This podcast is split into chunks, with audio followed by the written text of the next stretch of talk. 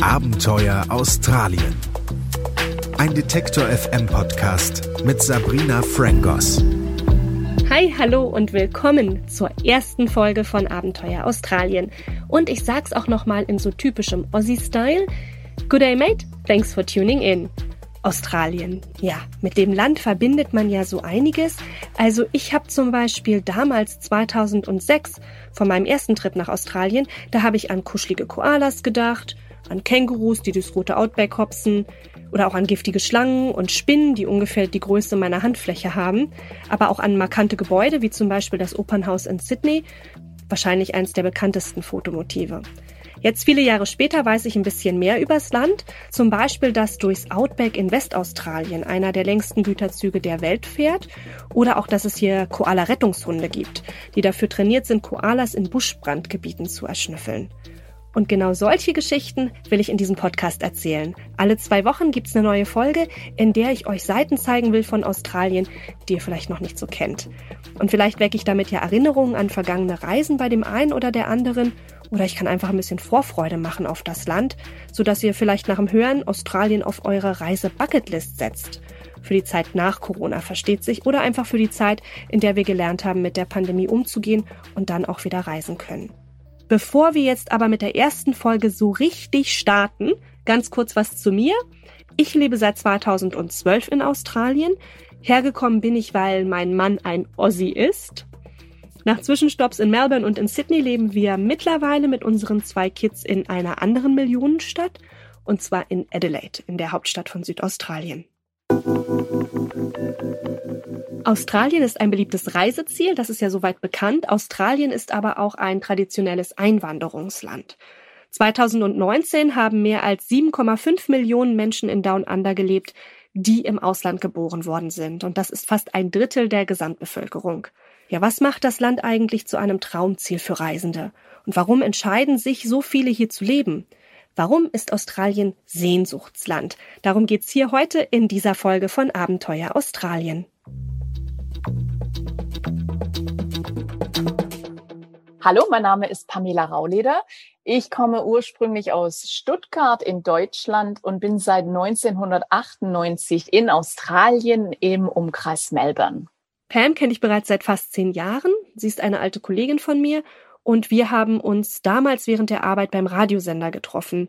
Und das hier, das ist Christine. Ich komme aus der Nähe von Nürnberg ursprünglich und ja, bin jetzt seit 2012 in Australien und arbeite im Moment als Yogalehrerin und habe aber auch unter anderem mein eigenes Business, das ich äh, nebenbei laufen lassen habe. Für diesen Podcast habe ich mit Christine und Pam via Videocalls ganz lange Interviews geführt. Sie sind wie ich vor ein paar Jahren nach Australien ausgewandert und mit ihnen habe ich darüber gesprochen, was sie an Australien so fasziniert, was das Besondere ist am Lifestyle und auch an der Mentalität hier.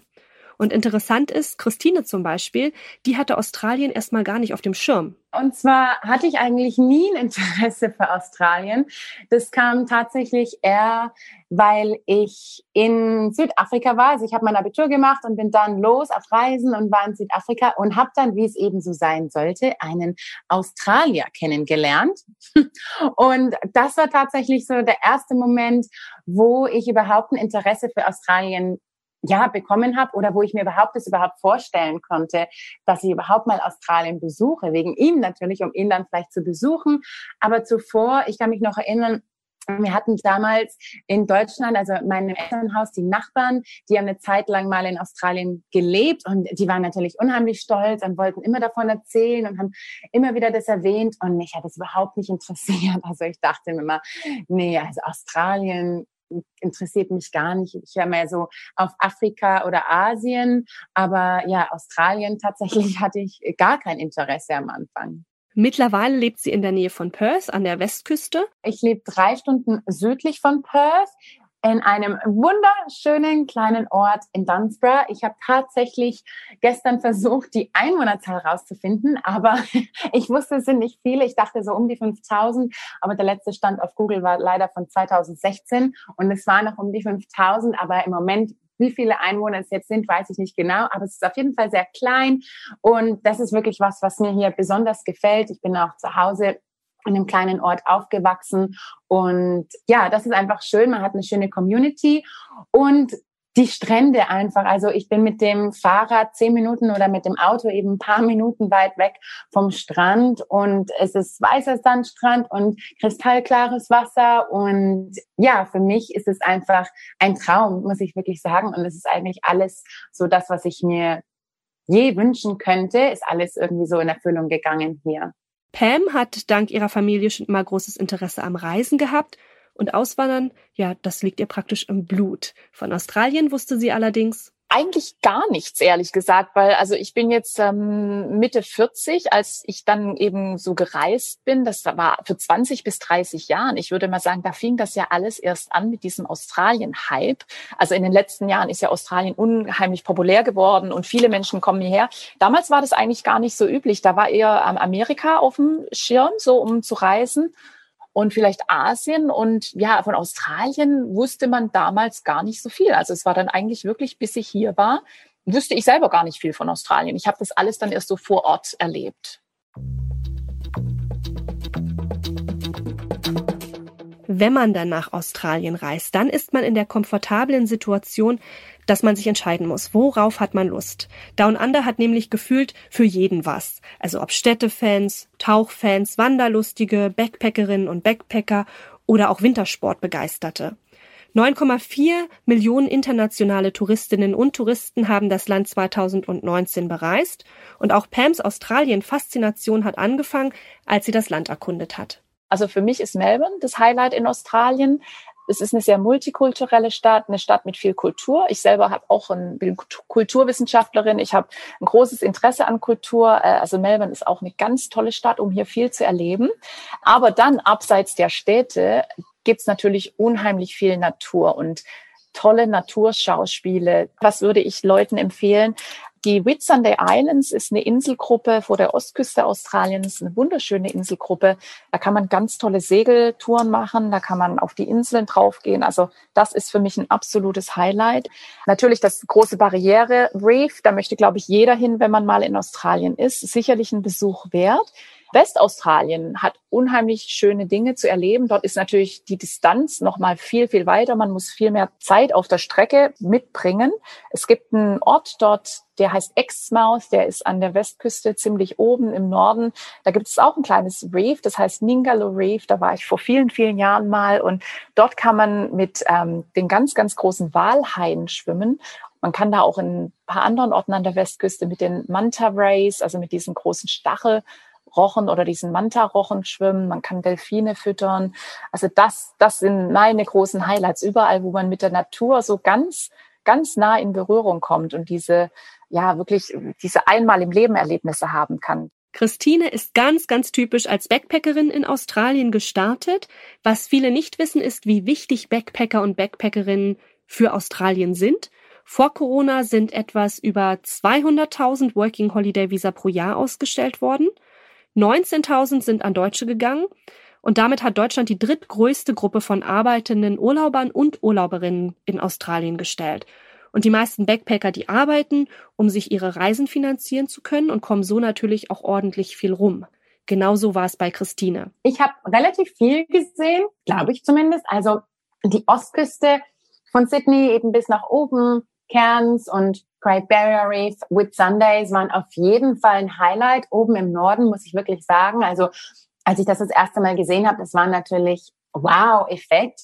Dann haben wir zusammen von Südaustralien die ganze Westküste bereist bis in den Norden nach Exmouth, also das ist nördlich von Perth und dann eben wieder zurück. Dann habe ich in Darwin, also ganz im Norden gelebt für eine Weile. Aber Australien ist natürlich riesig und ich habe ähm, natürlich immer noch wünsche, andere Plätze zu sehen. Ja, zum Beispiel die Mitte, ganz klar, Alice Springs möchte ich unbedingt hin, Kimberleys, Great Ocean Road habe ich noch nicht gemacht. Also da steht auf jeden Fall alles noch an. Für mich persönlich, ich bin äh, Strandliebhaber. Ich liebe ähm, weiße Sandstrände und kristallklares Wasser. Und das habe ich hier vor der Haustür. Also für mich ist wirklich der, die Westküste mein, mein Highlight. Ich bin seit 2012 natürlich auch viel gereist. Eins meiner Highlights ist auf jeden Fall die Great Ocean Road. Die lange Straße schlängelt sich von ein bisschen außerhalb Melbournes bis runter an Südaustralien ran. Da muss man jetzt vielleicht nicht gleich als erstes mit Jetlag den Linksverkehr üben, aber sollte man schon hin, wenn man kann. Es reiht sich einfach eine wunderschöne Aussicht an die nächste. Also die steilen Klippen, die Brandung, die zwölf Apostel, die Felsformation, die aus dem Wasser ragen. Alles wirkt irgendwie dramatisch. Und die Straße wurde im Gedenken an die Mates, also an die Kumpels gebaut, die im Zweiten Weltkrieg kämpften. Und so wurden dann die ganzen vielen kleinen Orte entlang der Küste verbunden. Und ein Stopp in einem von diesen Orten lohnt sich wirklich. Also zum Beispiel Fisch und Chips essen in Port Fairy, das kann ich nur empfehlen. Oder auch Lorne. Apropos Küste, 90 Prozent der Australier wohnen in Küstennähe. Wir haben hier mehr als 10.000 registrierte Strände. Also wenn man jeden Tag einen besuchen würde, dann bräuchte man dafür mehr als 29 Jahre. Ganz so strandgeil bin ich jetzt nicht, dass ich jeden Tag einen brauche, aber in kurzer Fahrtnähe, das ist schon ganz nett. Pam wohnt in der Nähe von Melbourne und auch da gibt's Natur und Idylle pur. Also ich lebe im Bundesstaat Victoria. Das ist der Bundesstaat, äh, wo Melbourne ist die Hauptstadt von Victoria mit ungefähr vier Millionen Einwohnern. Ich wohne in einer ländlichen Region. Das heißt Mornington Peninsula. Das ist eine Halbinsel, ungefähr 70 Kilometer weg von Melbourne, südöstlich. Das heißt, ich wohne eigentlich direkt am Strand in einem kleinen Örtchen hier auf der Mornington Peninsula, aber auch so im Busch. Also wenn ich jetzt hier rausschaue zu meinem Fenster, habe ich diese typisch australischen Eukalyptusbäume um mich herum, Tea Tree, Teebaumbäume, viele andere Bäume. Also es ist wirklich grün, fast wie ein Bilderbuch kann ich sagen. Wir haben diese tollen australischen Vögel in unseren Bäumen. Manchmal haben wir Koalas hier. Ja, wir haben auch manchmal Tiger Snakes und tödliche Schlangen im Garten. Und eben am Ende von der Straße habe ich das Meer, da kann ich runterlaufen und mal an einem heißen Tag reinspringen. Also es ist ähm, ja so die typisch australische Idylle. Tödliche Schlangen im Garten. Ich greife das mal so auf, was Pam hier eben so nebenbei gesagt hat. Aber ja, das ist natürlich schon ein Thema. Gefährliche Tiere gibt's hier eben einfach und manchmal auch direkt vor der Haustür. Christine hatte auch schon so ihre Erfahrungen gemacht. In der Zwischenzeit natürlich habe ich mehrere Schlangen gesehen, ab und zu gerade, wenn irgendwie so das erste heiße Wetter hier kommt, dann kann schon mal passieren, dass man einen sieht, nicht regelmäßig, also es sind auch schon Jahre vergangen, da habe ich keine gesehen. Man sieht schon mal eine Spinne, ganz klar, aber es ist jetzt nicht so, dass das, dass ich jetzt jeden Tag eine riesen Spinne im Haus hätte, sonst wäre ich wahrscheinlich, glaube ich, auch nicht mehr hier. und natürlich Ringtail Possum, die finde ich unheimlich süß. Wir haben ja eins vor der Haustür tatsächlich, das uns abends ganz oft besucht und dann am Zaun entlang läuft. Das finde ich immer ganz süß. Und natürlich ansonsten gibt's hier einen Blue Tongue Lizard. Also ist auch eben so, ein, so eine Echse, echsenartig und aber relativ groß. diese Echse lebt tatsächlich vor unserer Haustür unter unserem Holzdeck und ab und zu kommt sie dann auch raus. Die lebt jetzt hier schon so lange, wie wir hier leben. Ich finde es immer noch toll. Also ich freue mich, ich liebe Tiere und ich freue mich immer irgendwie über solche Begegnungen, außer bei den Spinnen oder Schlangen. Klar, die, die muss ich jetzt nicht unbedingt haben. Von 25 Schlangen in der Welt, deren Biss tödlich sein kann, gibt's genau 21 in Australien. Super. Pam hatte auch bereits ja, nennen wir es mal, das Vergnügen. Ich war im Garten unten damals mit meinem Hund und mit meinen, ich weiß nicht, ob ich ein Kind oder zwei Kinder damals hatte. Und wir haben da so ein kleines Holzdeck und einen Gemüsegarten. Und plötzlich sah ich diese Schlange, also ich konnte damals nur sehen, groß und braun, in meinem Gemüsegarten und habe dann ganz schnell, weil ich wusste, es ist entweder eine große braune oder ähm, eine Tiger Snake, die beide tödlich sein können, ähm, für Mensch und Hund. Ich habe dann natürlich ganz schnell meinen Hund ins Haus, mein Kind und mich abgeschlossen und bin dann hoch in die erste Etage und habe dann vom Balkon runtergeschaut, um eben rauszufinden, wo ist diese Schlange. Hab sie dann auch gesehen. Also die ist weiterhin dann auf das Haus zugegangen, auf unser Holzdeck drauf. Also nicht, dass die irgendwie weggekrabbelt wäre und Angst bekommen hätte von uns, sondern ganz im Gegenteil. und habe dann einen Snake Catcher angerufen. Also die gibt's ja wirklich hier Schlangenfänger, den habe ich dann schnell auf dem Telefonbuch gefunden. Snake Catcher angerufen, hatte den Mensch am Telefon und der hatte mir dann eben gesagt, okay, bleib hier stehen auf deinem Balkon und beobachte diese Schlange, wo sie hingeht. Ich komme vorbei, ich bin gleich da in einer halben Stunde und dann hole ich die.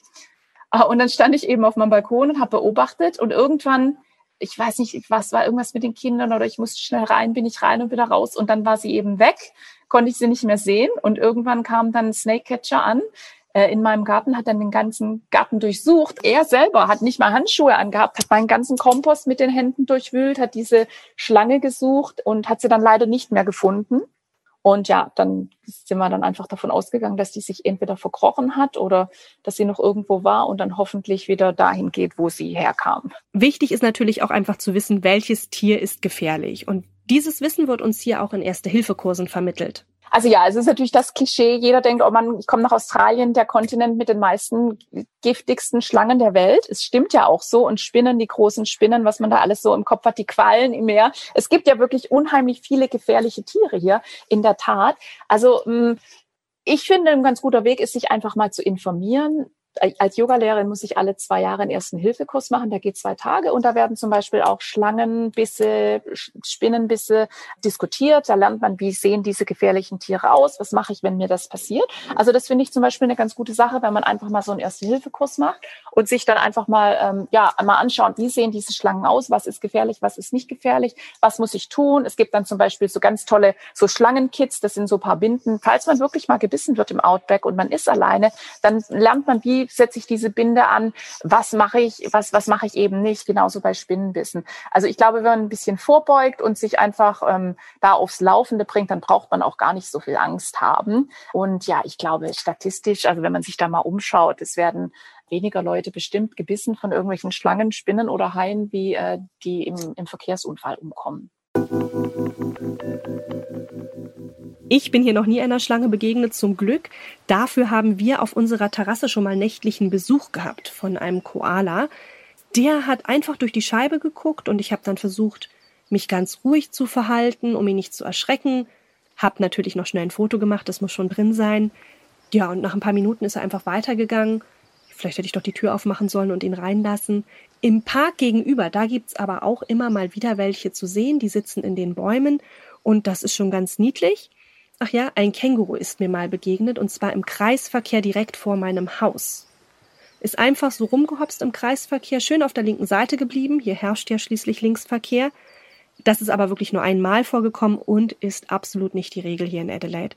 Das hatte sich vermutlich einfach verlaufen. Aber ja, das Leben ist einfach ein bisschen anders als in Berlin. Die Tierwelt ist einzigartig, aber vor allem auch der Australian Way of Life. Der hält viele hier.